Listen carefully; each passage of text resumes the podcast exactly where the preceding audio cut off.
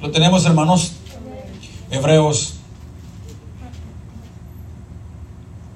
capítulo 9, del 1 al 8 leemos en el nombre del Señor, Jesucristo. Ahora bien, aún el primer pacto tenía ordenanzas de culto y un santuario terrenal, porque el tabernáculo estaba dispuesto así.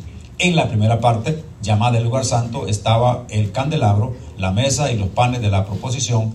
Tras el segundo velo estaba la parte del tabernáculo llamada el lugar santísimo el cual tenía un censario de oro y el arca del pacto cubierta de oro por todas partes, en la que estaba una urna de oro que contenía el maná, la vara de Aarón que reverdeció y las tablas del pacto.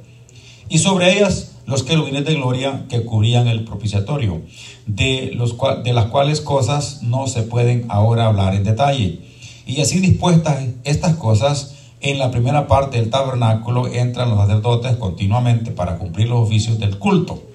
Pero en la segunda parte, solo el sumo sacerdote, una vez al año, no sin sangre, la cual ofrece por sí mismo y por los pecados de ignorancia del pueblo, dando el Espíritu Santo a entender con esto que aún no se había manifestado el camino al lugar santísimo, entre tanto que la primera parte del tabernáculo estuviese en pie.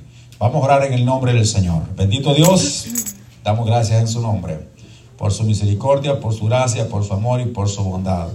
Damos gracias por su palabra que hemos dado lectura en esta hora, en la cual pedimos dirección y que sea su Santo Espíritu, Señor de la Gloria, enseñándonos, Padre. Dependemos completamente de usted y toda la gloria y honra sea para usted, que, es, que sea su Espíritu enseñándonos, ayudándonos. Estamos aquí dispuestos, Señor, a escuchar lo que usted nos manda en su palabra para que sea su gracia obrando y que su palabra pueda penetrar en nuestro corazón, nuestra vida, para obrar de la manera que usted eh, quiere que nosotros lo hagamos en tu nombre. Pedimos dirección y que sea su gracia obrando en cada corazón, en cada vida, ministrando, ayudando, bendiciendo todo en el santo nombre de Jesús y para la alabanza suya, mi Dios. Bendito sea su nombre por siempre. En el nombre de Jesús le damos gracias. Damos ese aplauso más al Señor. Bendito sea su nombre por siempre. Gloria al nombre de Jesús. Bendito sea el Señor.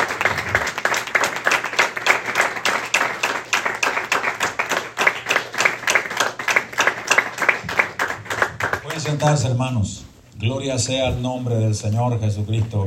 Bendito sea su nombre por siempre. Dios es bueno, ¿cuánto lo creen?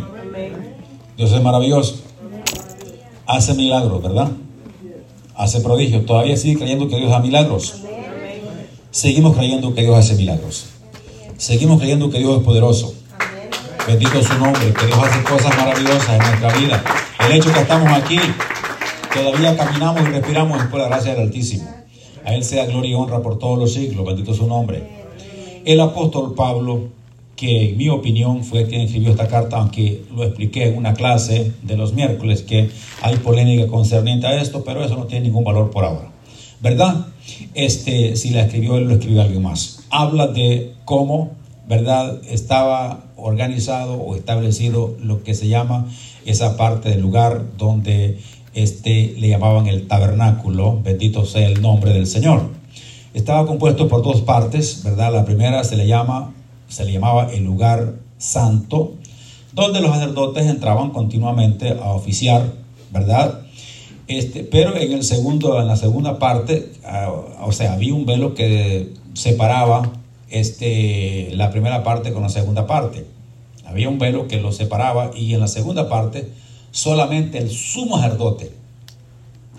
Ah, vamos a explicar todo eso, el sumo sacerdote, ¿verdad? Para que entendamos quién era que llevaba esa labor de poder entrar en el lugar santísimo y ese solo lo hacía una vez por año. Y aparte, no sin sangre. No solamente por sus pecados, sino por los pecados de la ignorancia del pueblo.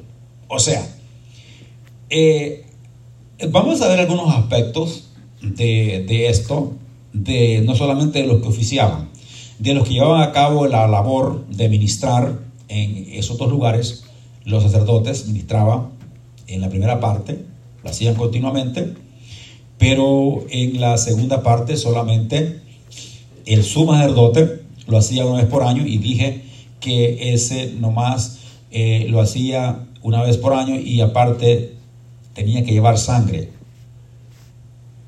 del, sacrificio que habían hecho.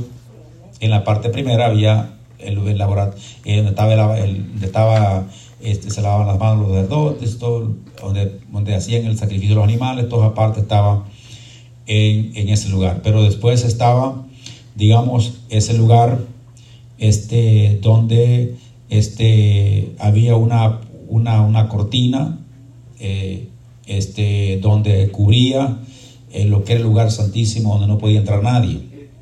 Ahora, este, llama la atención, aquí hay muchas cosas importantes porque Pablo dice que cosas con detalle no se pueden hablar ahora, ¿verdad? Pero entendemos que este eh, nos da una idea muy importante de cómo estaba establecido el tabernáculo, ¿verdad? Ahora bien, el sumo sacerdote era, como que dice, el jefe de los sacerdotes. ¿verdad? Era el que, el que había sido escogido como heredero directamente de Aarón. Venía esa línea arónica del sacerdocio, ¿verdad? Y entonces, eh, eso era por, ah, digámoslo, por, por, digamos, porque el padre dejaba a su hijo como heredero de ese trabajo. Eh, digamos, cuando murió a Aarón, le quitaron las vestimentas y se las pusieron a Eleazar su hijo, ¿verdad? Para que siguiera ese trabajo. Y así sucesivamente, hasta que llegamos a tiempos de lo que la Biblia habla concerniente a esto, de todo lo que se oficiaba en el, en el tabernáculo y los que ejercían el trabajo en él. Entonces, los sacerdotes, ¿verdad? También eran, eran descendientes de Aarón, pero en el sentido, digamos, que no eran el que llevó, eh, el que sucedió a su padre en, ese trabajo, sino que eran descendientes simplemente. Por ejemplo, podían haber en una familia tres hijos, cuatro hijos del sacerdote, pero uno era el que llevaba, eh, digamos, digamos que era el sumo sacerdote. Los demás se quedaban como sacerdotes. Y así sucesivamente, para que tengamos una idea, cómo sucesivamente se iban escogiendo los sumos sacerdotes. Ahora bien, entonces, el sumo sacerdote era el jefe de los sacerdotes, el que, el que tenía la responsabilidad de entrar una vez por año al lugar santísimo para ofrecer eh, el, el, sacrificio por el pecado, no solamente por él, sino también por la ignorancia del pueblo.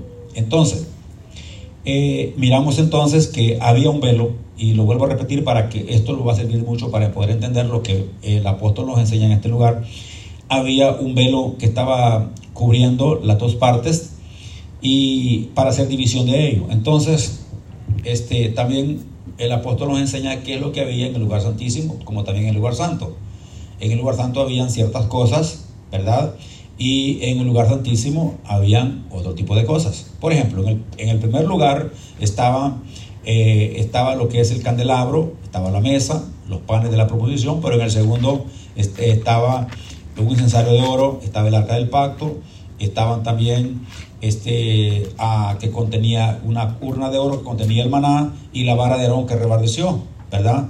Y también estaban las, las tablas del pacto. Y sobre ello estaban los querubines de gloria, ¿verdad? Que cubrían ese, ese lugar, el propiciatorio. Ahora, este, ya una vez nosotros ya nos dimos cuenta de cómo estaba establecido este tabernáculo y también cómo estaba, cómo estaba este, los, los utensilios o lo que había dentro del mismo, ya podemos entonces proseguir adelante para poder entender, ¿verdad?, de lo que el apóstol nos está enseñando. Ahora bien, ya discutimos o ya vimos el, el, eh, la primera parte, quienes oficiaban ahí, y vimos la segunda parte, quién, quién oficiaba ahí. Ya explicamos quién era el sumo y explicamos quiénes eran los sacerdotes. Todo eso es importante y encontramos entonces que en medio, para separar los dos, tanto el lugar santo como el santísimo, había una cortina o un velo en medio. Todo eso ya lo vimos y todo eso es como una forma de poder ponernos, ¿verdad? en una forma de poder entender todo lo que la Biblia nos enseña. Ahora bien, eh, vamos, a, vamos a empezar a ver a sumo sacerdote, ¿verdad? Que es el que ministraba en la segunda parte. Este, el sumo sacerdote era un hombre para poder que nosotros lo entendamos común y corriente. En el sentido de que era un ser humano con carne y huesos. Para que entendamos. No vamos a decir, cuando decimos que un hombre común y corriente, vamos a estar diciendo que era un hombre arrastrado en la calle. Que... No, no estamos diciendo eso. No estamos diciendo tampoco eso. Que era un hombre de A de la calle que hacía todo lo que le daba la gana. No, no, no. Era un hombre que se purificaba para Dios. Porque para entrar a ese lugar tenía que purificarse. No podía entrar así, este, como le diera la gana, después de venir de una borrachera o venir de otra cosa. no, no, ahí se moría adentro. ¿Me entiende? Allí era un lugar que había que respetar. Los, sacerdotes no podían, no, se atrevían a entrar, los que eran sacerdotes nomás, a ese lugar, porque no les era permitido. Aparte de eso, ellos tenían un temor, un miedo reverente a Dios, porque en ese lugar, en esa arca, estaba la misma presencia de Dios. Y alguien que se atreviera a entrar sin permiso, porque no era el sumo sacerdote, sino que era un sacerdote común, tenía que darse en la primera parte. O sea, cuando decimos común y corriente, estamos diciendo que no era nada fuera de este mundo, era de la tierra. Eso es lo que estamos diciendo. Era un hombre común y corriente, un hombre de esta tierra, ¿verdad? Ahora, esto lo hacía una vez por año, ya dijimos eso muchas veces, ¿verdad? Pero es para que entendamos. Ahora, el sacrificio, el sacrificio se hacía la, casi en, el Porsche que estaba en la primera parte, ¿verdad? Porque había, había una parte, ¿verdad? Un Porsche enfrente y todo eso era parte de, estaba el lavatorio de mano, donde lavaban las manos los sacerdotes que ministraban, que hacían el sacrificio, todo tipo de cosas. Pero la sangre de ese animal que había sacrificado era el que el sumo sacerdote llevaba para entrar al lugar santísimo. Porque eso significaba que cualquier error que hubiese cometido le era perdonado. Porque dice que, porque fíjese cómo dice, lo voy a leer de vez, lo voy a leer otra vez. Versículo 7. Pero en la segunda parte, sobre el sumo sacerdote, una vez al año, no sin sangre, la cual ofrece por sí mismo, o sea, por sí mismo, por sí mismo, ¿por qué? ¿Qué significa por sí mismo? Y por los pecados de ignorancia del pueblo. Por sí mismo. Que era un hombre imperfecto. Que era un hombre con debilidades. Que era un hombre, un hombre que, que cometía errores. Y por eso llevaba sangre, porque estaba en el lugar santísimo, donde estaba la presencia de Dios. Y si él no llevaba sangre, del, cordero que había sido inmolado en ese momento, había sido sacrificado, él, él corría peligro de morirse dentro del lugar santo. Entonces, como este, la sangre era por sí mismo, o sea, en otras palabras, por sus pecados. Ahora sigue entendiendo por qué le dije que era un hombre común y corriente. No en el sentido de que andaba, era un hombre que cometía errores. Era un hombre que tenía debilidades. ¿Verdad? Pero era un hombre, un hombre que reconocía y se purificaba para trabajar en, este, en, este, en esta labor que le habían sido encomendada. Y no cualquiera tenía esta oportunidad de hacerlo, sino aquel a quien Dios escogía, como en el caso de Aarón. ¿Verdad? Entonces, este hombre tenía sus vestimentas particulares, hasta la forma de vestir era diferente. Él no podía entrar con, como le diera la gana. Entrar con ropas como él, como él. No, no. Tenía que entrar con sus vestimentas de sumo sacerdote. Él no podía entrar. Nosotros tenemos una, una diferencia ahora. Venimos a la iglesia como nos dé la gana. ¿Verdad que sí? Porque hay libertad en eso. Pero en aquel tiempo, el que ministraba hasta se conocía hasta en la forma de vestir no podía entrar como él quisiera, sino como, la ley le mandaba, que tenía que vestir, tanto el sumo como los sacerdotes. Ahora, ya estamos descubriendo que el sumo sacerdote era un hombre, en el sentido propio de la palabra, común y corriente, como dije, no, vuelvo a repetir, no que era de la calle, ¿verdad? No que andaba allá, sino que era un hombre que tenía debilidades un hombre que le dolía la cabeza, como usted y a mí. Un hombre que, que, tenía errores, que hacía errores, porque era un hombre de esta tierra. Entonces, esto da a entender, y más adelante lo explica el apóstol, de la ineficiencia que había en este trabajo. Porque cuando este sumo sacerdote se moría, había que reemplazarlo por otro. Y esto era, era de continuo, se moría el otro, había que reemplazarlo por otro. Entonces, habían siempre diferentes sacerdotes ejerciendo ese trabajo en el lugar santo, el lugar santísimo, por el hecho de que por su debilidad tenían que morir. Pero fíjese que este quiero leerle algo importante. Después que leímos el versículo 7, lo quiero leer eso, dice, pero la segunda parte, solo un sacerdote una vez al año, no sin sangre, por la, eh, la cual ofrece por sí mismo, sea por su pecado y por los pecados del del pueblo, dando el Espíritu Santo a entender con esto que aún no se había manifestado el camino al lugar santísimo, entre tanto que la primera parte estuviese en pie. ¿Verdad? Ahora, mira lo que dice el versículo 11. Es importante lo que dice el versículo 11. Dice, pero estando ya presente Cristo, sumo sacerdote de los bienes venideros por el mal, por el más amplio y más perfecto tabernáculo, no hecho de mano, es decir, no esta creación, y no por sangre de machos, cabríos ni de becerros, sino por su propia sangre entró una vez para siempre en el lugar santísimo, habiendo obtenido eterna redención. Entró una vez por siempre. Ya no hay necesidad de que alguien entre otra vez a ese lugar para obtener eterna redención. Entró el Señor de la gloria una vez por siempre para eliminar el pecado. Dice para, para obtener, o sea, habiendo obtenido eterna redención, una salvación por siempre. ¿Se da cuenta la diferencia que hay entre el sumo sacerdote común y corriente que dije? Y lo dije de esa manera para que podamos diferenciar entre el otro sumo sacerdote que entró una vez por siempre. Para que entendamos que ese ser es diferente que los otros que ministraban. Para que entendamos eso.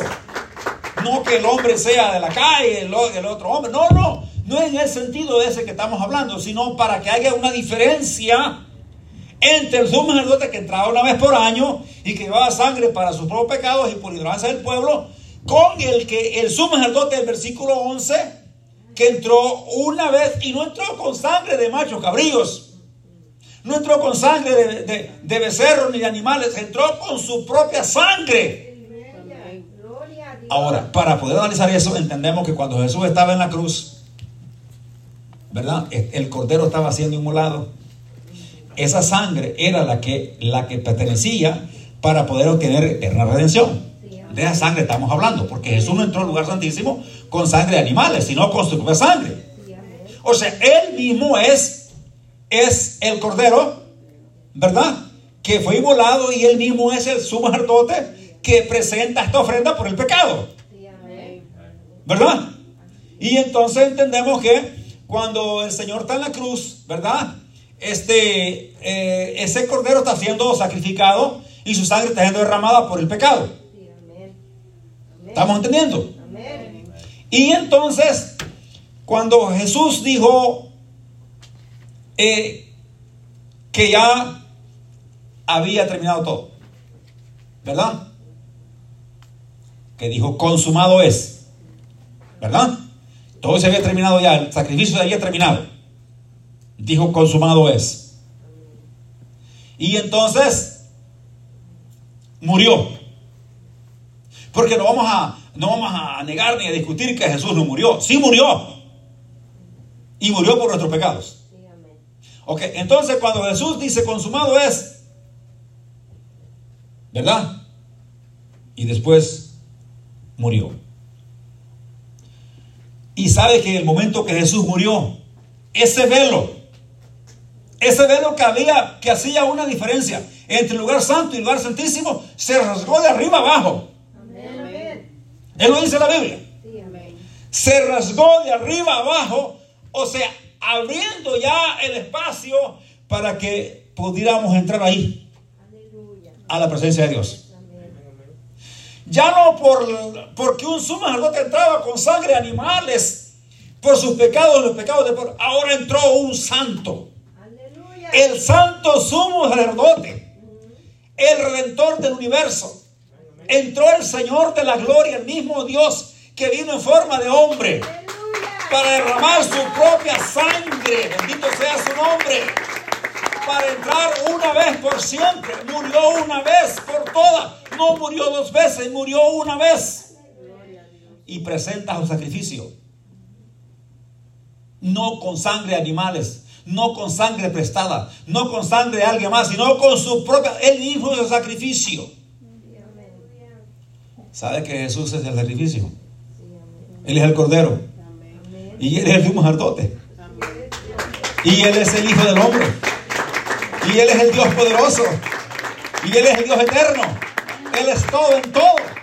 Bendito sea su nombre que llevó labor este trabajo para poder eh, obtener eterna redención para nosotros. Ahora, usted y yo podemos entrar a la presencia de Dios. Podemos levantar las manos. Ir directamente.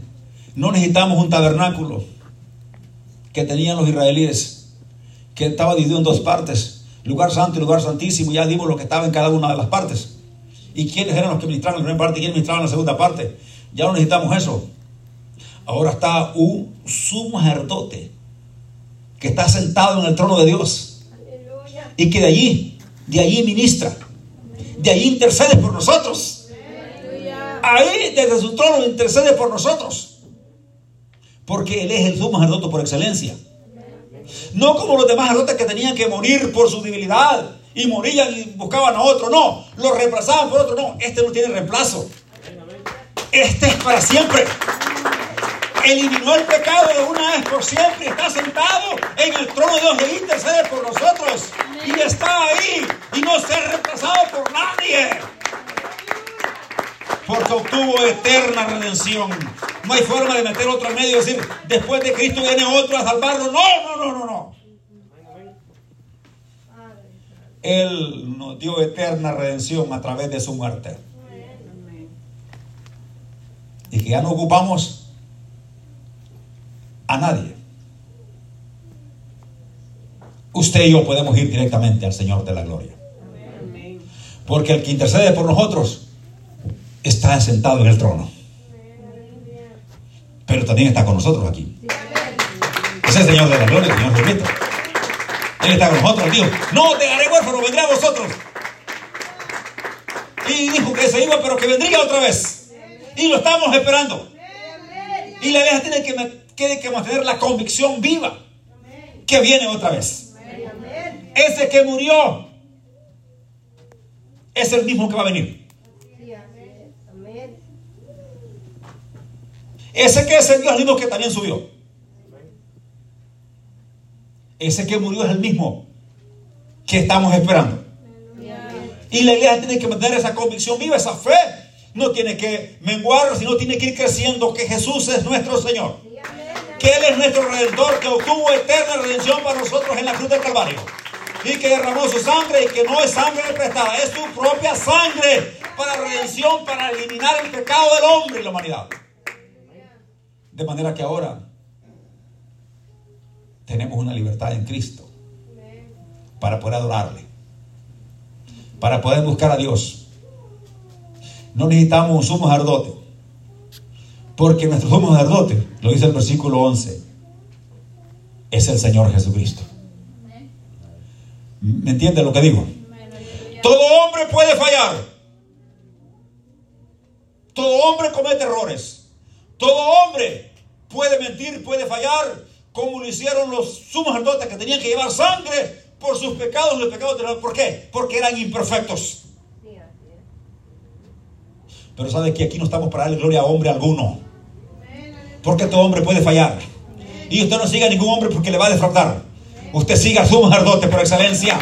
Al Señor Jesucristo porque Él no falla, Él no miente, Él no hace pecado, Él no hubo en su boca este, algo de, que, pecado, no lo hubo. Él es completamente santo, completamente puro. Y aquí no estamos para darle gloria a hombre alguno, sino al Señor Jesucristo. Bendito sea su nombre. ¿Sabe quién honramos aquí? Aquí no vamos a decir, ah, no, que no, yo, que aquí no es nadie, nada, no es nadie, nada aquí. Aquí nadie nada. Aquí todos dependemos del Señor de la gloria. Bendito sea su nombre. ¿Verdad? Del sumo por excelencia. El que pagó el precio por usted y por mí la cruz se llama Jesucristo. Él murió por usted y murió por mí. Ahora, usted puede pensar, bueno, pero ¿cuál es el beneficio que yo tengo de esa sangre de Cristo? Porque esa sangre, aunque es automática, porque limpia el pecado, usted puede decir, bueno, pero yo quiero que esa sangre sea aplicada en mi vida para redención de pecados y que sea completamente libre y salvo del pecado y que cuando el Jesús venga yo pueda irme con él. Bueno, solamente tiene que repetir sus pecados. Tiene que dar los pasos como lo manda la Escritura. Y tiene que ser bautizado en el nombre de Jesucristo. Sencillo. ¿Sí me lo que dije? Tiene que arrepentir sus pecados para que esa sangre pueda fluir en su vida. Para que esa sangre que entró, el Cordero de Dios entró en el lugar santísimo con esa sangre representando, eh, poniendo, Señor, como un, como un nuevo pacto de salvación para el género humano a través de la sangre. Se puede obtener para usted y para mí a través del nombre de Jesucristo. Usted no se va a bautizar como usted quiera. Yo no me voy a bautizar como yo quiero, como alguien me dijo. Yo me voy a bautizar como dice la Escritura. Y la Escritura dice que es en el nombre de Jesucristo.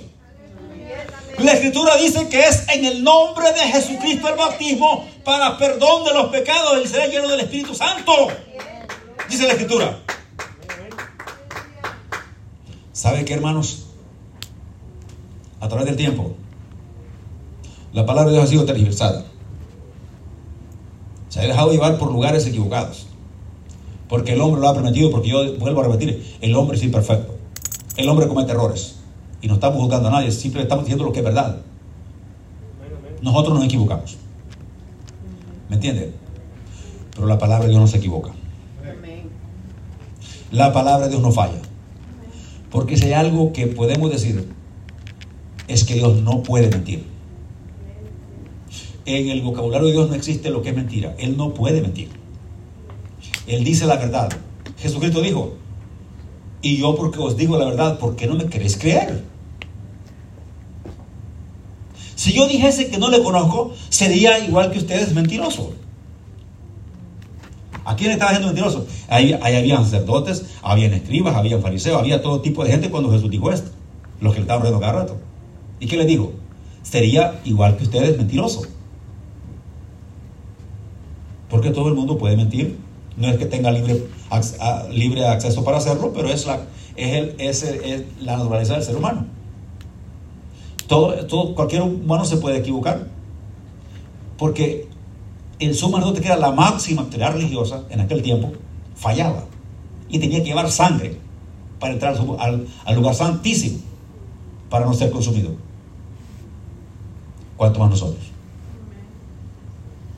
Eso a entender la debilidad del ser humano. Nos deja en evidencia nuestra condición de pecadores. Y es por eso que necesitamos a un Salvador. No porque nosotros seamos eh, grandes cosas o que... No, necesitamos un Salvador porque somos pecadores.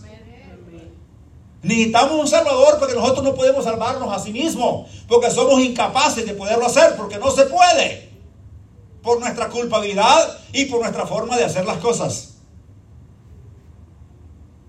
Pero sabe una cosa, solamente hay uno, el canto dice, solo hay uno que merece gloria. Solo hay uno que merece honra. Solo hay uno que merece gloria y alabanza del Señor Jesucristo. Hombre alguno, como dijo el Señor Jesucristo, gloria de hombre no recibo. ¿Por qué? Para nada el hombre no te puede dar a ningún lado. Ahora, el, Señor escogió a estos hombres, sacerdotes o sacerdotes, para que ministraran y hicieran el trabajo, porque alguien tiene que enseñar. ¿Verdad que sí? Pero no que sean seres perfectos. No, no, que, sean, no que sean ángeles, no que sean... No. Si hasta los ángeles de Dios, la tercera parte de los ángeles, se dijeron que Satanás, que eran ángeles, que no conocían el pecado, no digamos los seres humanos que nosotros nacimos en pecado, fuimos vendidos al pecado. Nacimos en pecado y fuimos vendidos al pecado. Imagínense. Pero fíjese lo que dice la palabra. Me gusta esta parte. Dice,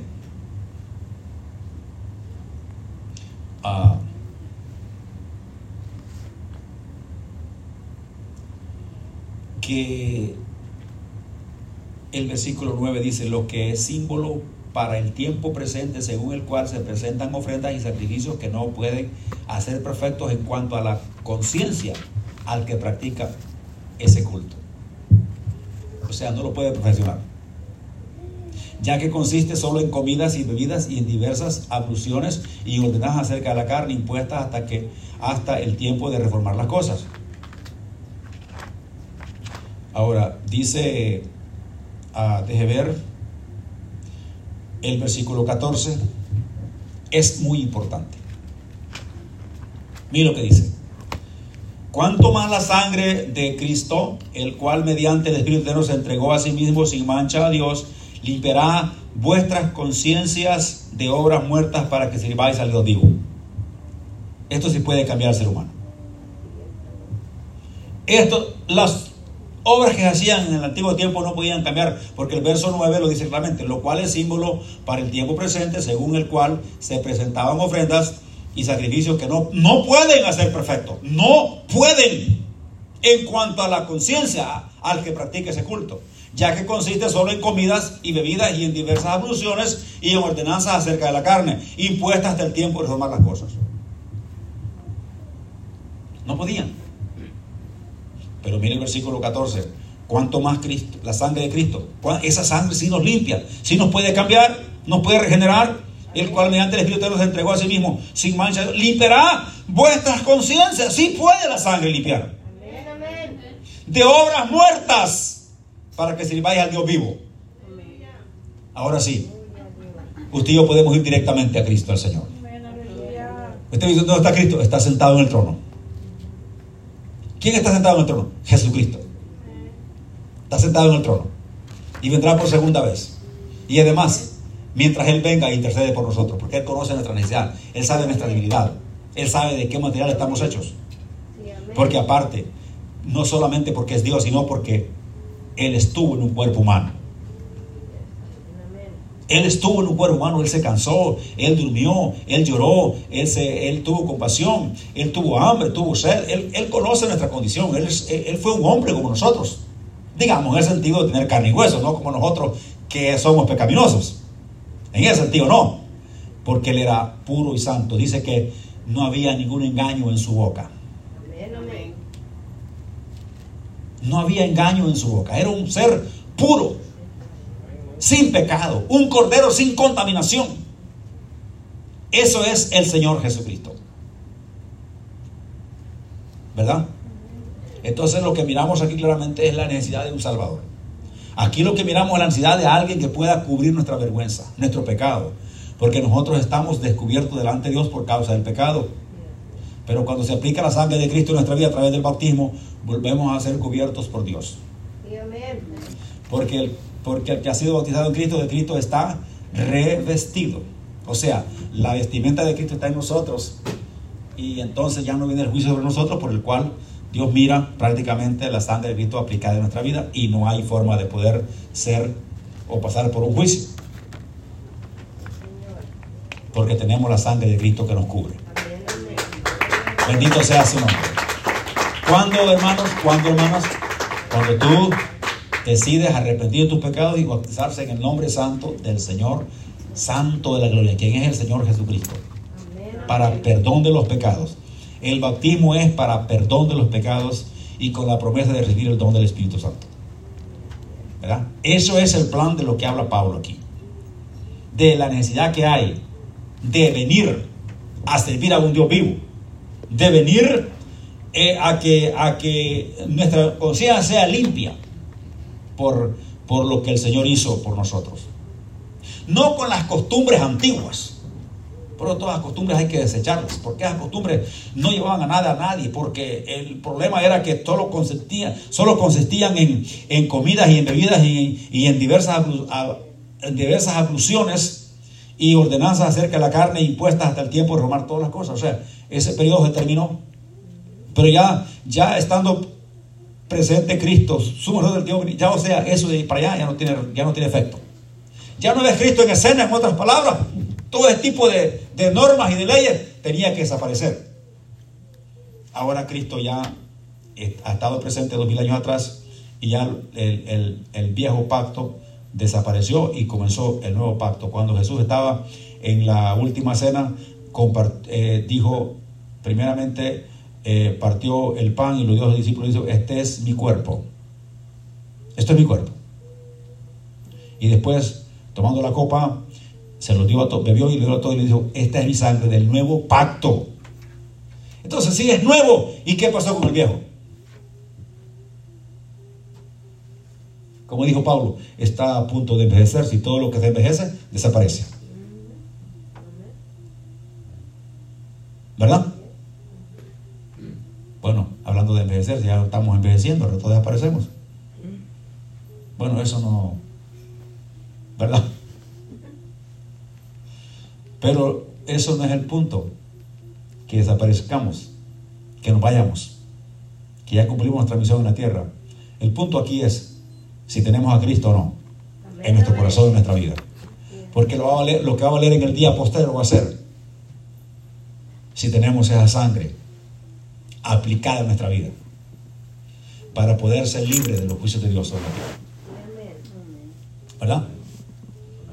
Para que no pasemos por esos juicios de Dios, tiene que estar aplicada la sangre de Cristo en tu vida y en mi vida. Y eso es a través del bautismo en su nombre, el nombre de Jesús. Entonces tenemos, hermanos, para terminar y redondear todo este punto de lo que hemos hablado, en el tiempo antiguo el tabernáculo estaba formado por dos partes.